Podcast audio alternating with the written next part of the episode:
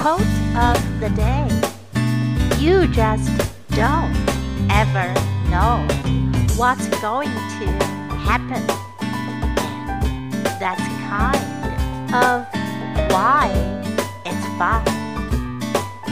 I can guarantee we'll be able to do this, but we're going to try.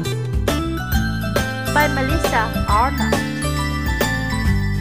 You just don't ever know what's going to happen, and that's kind of why it's fun. I can guarantee we'll be able to do this, but we're going to try. Word of the day.